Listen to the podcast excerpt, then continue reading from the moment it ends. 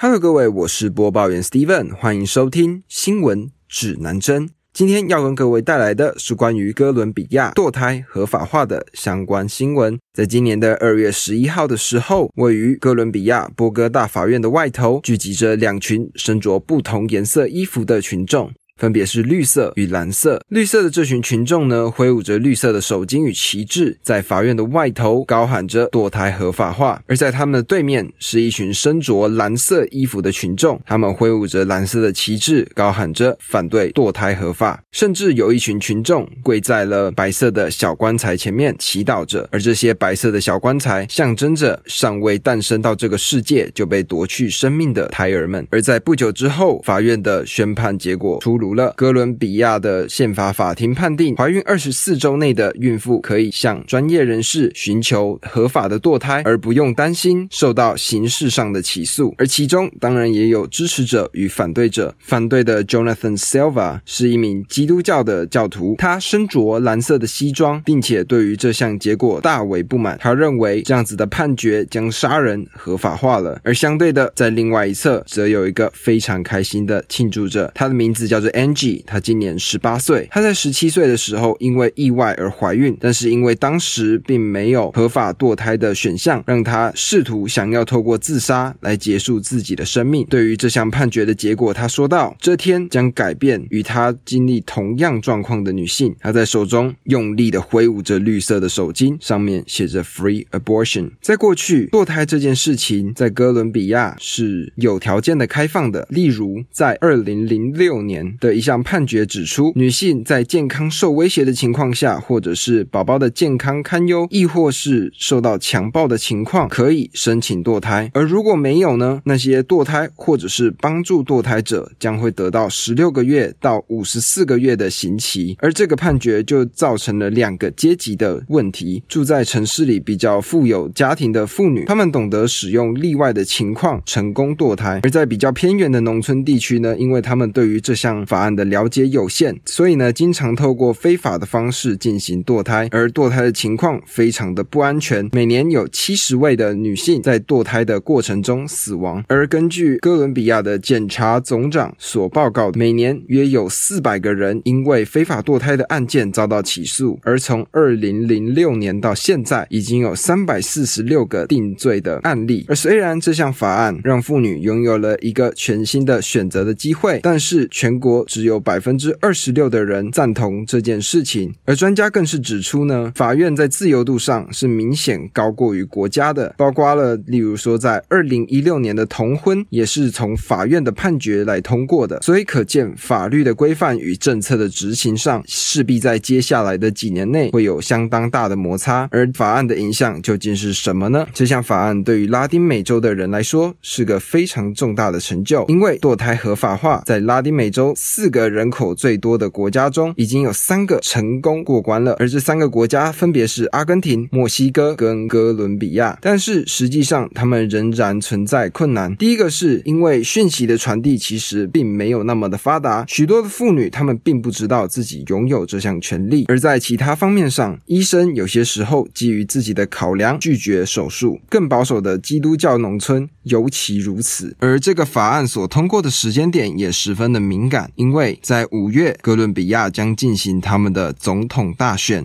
近几年来呢，哥伦比亚出现了一个以武装力量为主的反叛组织，他们的主要诉求是希望可以改变这个不平等的哥伦比亚社会。而政府呢，在二零一六年跟武装力量达成了一个和平协议，协议的内容呢，包括了他们要向农村提供良好的补助，但是实际上在这些年来，他们的总统对于这个协议的内容并没有履行的透彻，而更严重的是，有五百个人权的活动人士在近些年来因为抗议活动而丧生。最严重的是，二零二零年的四月到五月期间，因为疫情肆虐导致的贫困的问题更加显现，在哥伦比亚的市区出现了大规模的抗议，而警方呢则出动了武力来镇压。这个镇压活动导致了二十八个人的死亡，所以这项政策难免有被认为是政治操作的疑虑。但就未来的可能性而言，但这个法案是否可以保障他们的政党可以持续的运作下去，我会在接下来的日子里继续向各位更新。而可以确定的是，这项法案已经确切的改变了拉丁美洲的自由度，也期望这样子的法案通过，可以改变全世界对于堕胎合法化的处理态度。而我也会在未来持续的向各位更新。讲到这里，这就是今天新闻指南针的内容。